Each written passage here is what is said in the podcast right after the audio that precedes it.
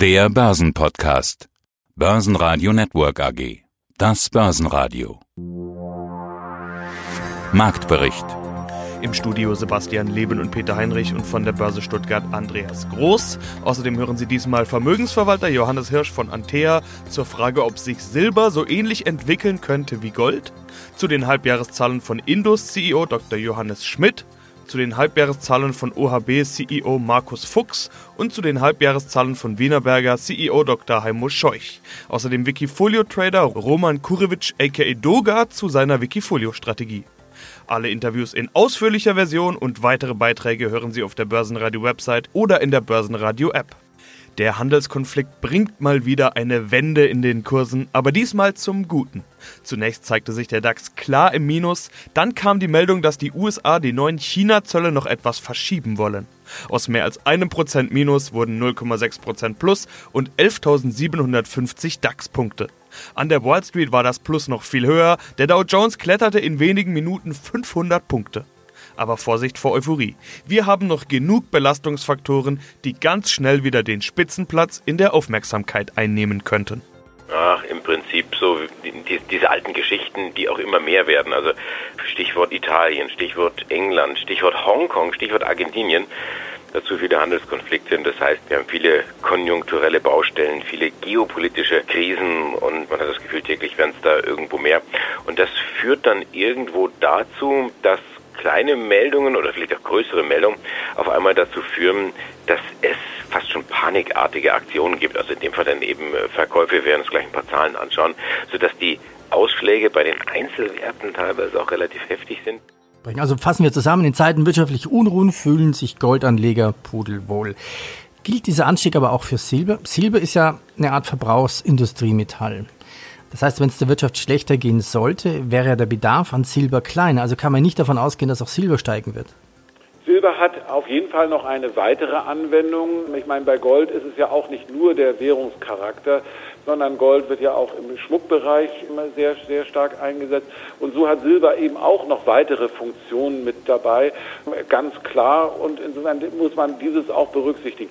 Allerdings ist eben auch wiederum die Frage, in welchem Ausmaß ist das in den Kursen schon mit drin enthalten.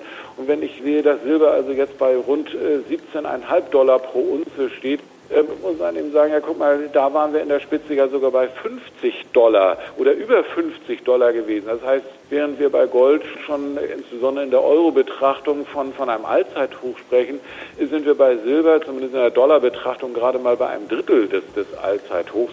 Und da ist natürlich auch der Aspekt, wie viel steckt in diesen negativen Einflussfaktoren von Silber auch mit drin.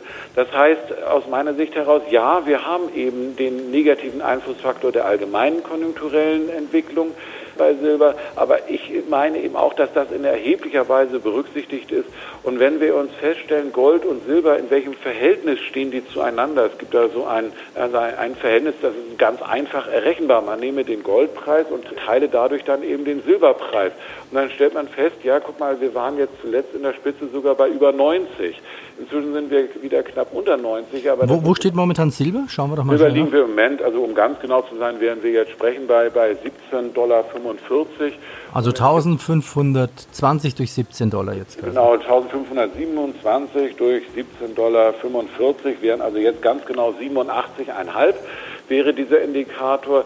Also man sagt gemeinhin, alles was über 80 ist, da ist Silber schon relativ günstig im Verhältnis zum Gold. Wir waren zuletzt sogar in der Spitze mal über 90 und als Silber mal bei 50 Dollar pro Unze gewesen ist, da waren wir in der Nähe von 30, 35. Dann habe ich auch in den DAX reingeschaut zu den einzelnen Unternehmen und als dicksten Verlierer Henkel gesehen. Da kamen ja auch Zahlen. Liegt es daran? Ja, ganz klar. Also heute Morgen vorbörslich die Aktie schon 8% im Minus. Es kam ja nicht ganz so schlimm wie befürchtet, aber hallo zur Mittagszeit 6,5% Abschlag für einen DAX-Wert, die Henkel-Aktie.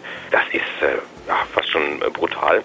Man ist ja auch irgendwo verwöhnt worden. Man hat immer gedacht, ja, das Thema Konsum, Konsumgüter, das, das läuft eigentlich so, weil Haare waschen müssen sich die Leute immer oder wenn nicht das, dann zumindest irgendwo duschen. Aber äh, gerade in diesem Geschäftsfeld Haut und Haar, da geht es besonders nass rein. Ähm, man wird jetzt auch pessimistischer, was die, die Prognose angeht. Man hat die Umsatzprognose gestutzt Bislang hat man gesagt, Wachstum 2 bis 4 Prozent. Jetzt nur noch 0 bis 2 Prozent. Also irgendwo Stagnation.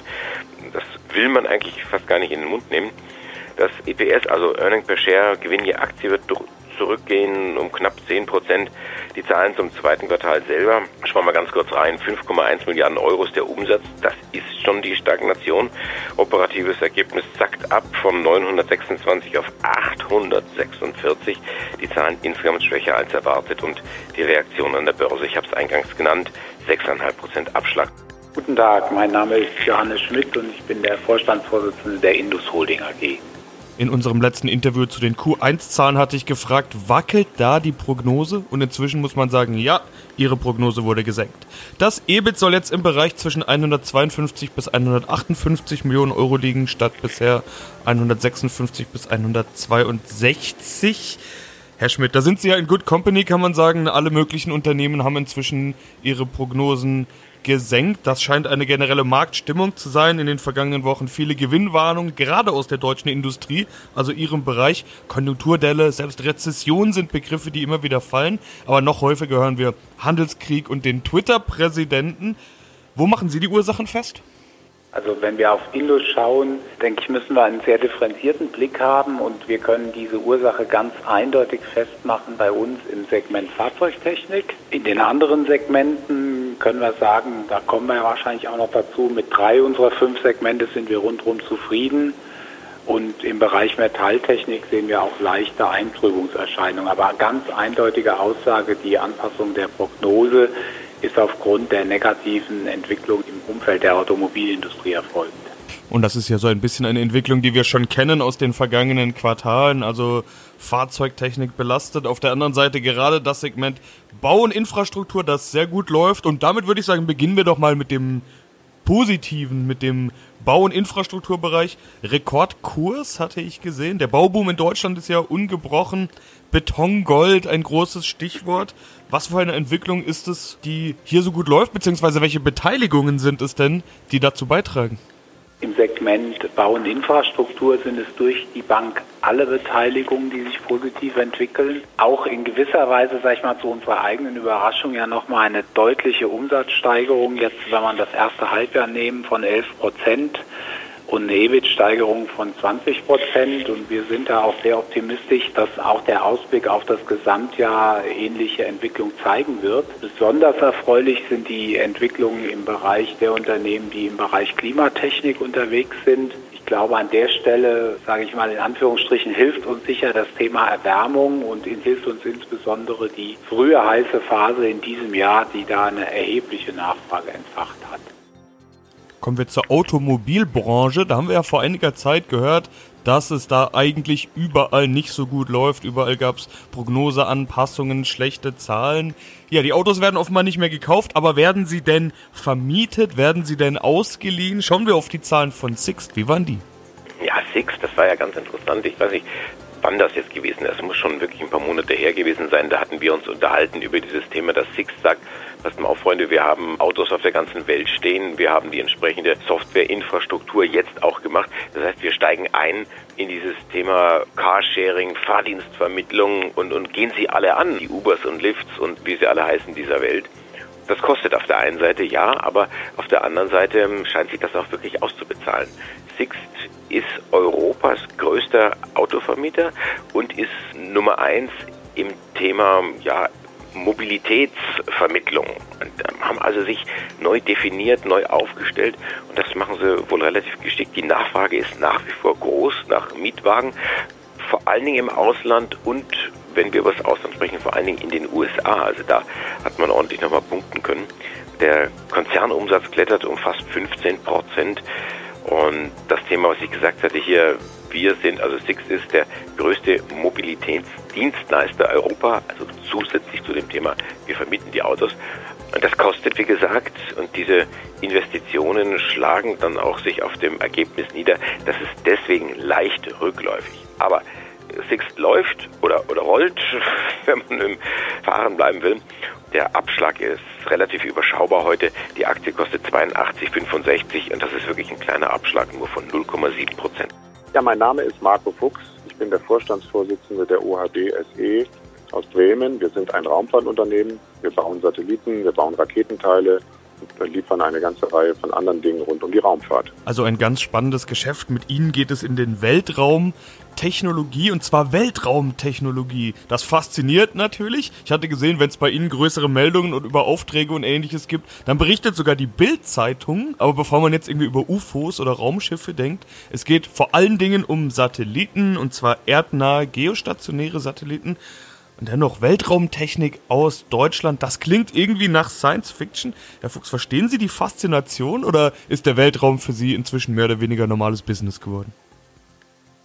Ja, das ist genauso wie Sie sagen. Also nach draußen in der Öffentlichkeit wird natürlich Weltraum eher als ein faszinierendes Feld gesehen. Für uns in der Firma ist es natürlich normal Business. Wir sind schon seit Jahrzehnten als Raumfahrtfirma erfolgreich. Wir bauen Satelliten schon seit Jahren. Es gibt natürlich jetzt im Moment so einen Trend, dass Raumfahrt in aller Munde ist. Es hatte jetzt kürzlich mit dem 50-jährigen Jubiläum von Apollo 11 zu tun, der ersten Landung von Menschen auf dem Mond. Und hat natürlich auch damit zu tun, dass Satellitentechnik immer nützlicher und alltäglicher auf der Erde wird und wir alle ganz normale Nutzer sind von Kommunikation, Navigation und auch von Beobachtung. Insofern sind wir natürlich froh, dass die Raumfahrt jetzt ganz einfach mehr in die Öffentlichkeit und in den Fokus rutscht. Neben den Satelliten sind Sie ja auch an Weltraummissionen und Forschungsaktivitäten dabei. Da hatte ich gesehen, ESAs Flaggschiffmission ExoMars sind Sie dabei, genauso wie Untersuchung und Erkundung von Mond, Mars, Jupiter und weiteren Himmelskörpern. Das klingt dann schon wieder eher nach Weltraumabenteuer. Was genau tun Sie da? Wie sind Sie da dabei? Ja, das stimmt. Wir sind äh, das führende deutsche Unternehmen in der ExoMars-Mission. ExoMars ist eine große europäische Mission mit zwei sozusagen Raketen und Raumschiffen, die den Mars untersuchen. Das erste Mal, dass Europa alleine zum Mars oder federführend, nicht alleine, aber federführend zum Mars fliegt. Und da haben wir große Teile gebaut. Wir haben den sogenannten Carrier gebaut, der in den Mars dann kreisen wird als Transport- und Versorgungsschiff. Und wir haben auch ganz wichtige Teile gebaut, die auf dem Rover, also auf dem Fahrzeug auf dem Mars dann fahren werden und Wissenschaft machen. Das ist aber alles eine unbemannte Mission, das heißt, da sind keine Menschen dabei, alles robotisch. Aber diese Raumfahrt, diese Explorationsraumfahrt, wie man sie nennt, ist natürlich die sozusagen faszinierende Raumfahrt, in der die Menschheit äh, besser verstehen will, was da draußen ist, ob es möglicherweise Leben auf dem Mars oder anderswo gibt. Und natürlich sind das die Dinge, die äh, anders als die alltäglichen, normalen, in Anführungsstrichen, Kommunikationssatelliten zum Beispiel, die auch die Öffentlichkeit wirklich faszinieren. Greifen wir uns noch eine Aktie aus, wo der Abschlag ganz deutlich ist. Ein richtig dickes Minus bei Seconomy. Was ist hier der Hintergrund? Zweistellig geht's abwärts. Hoppala.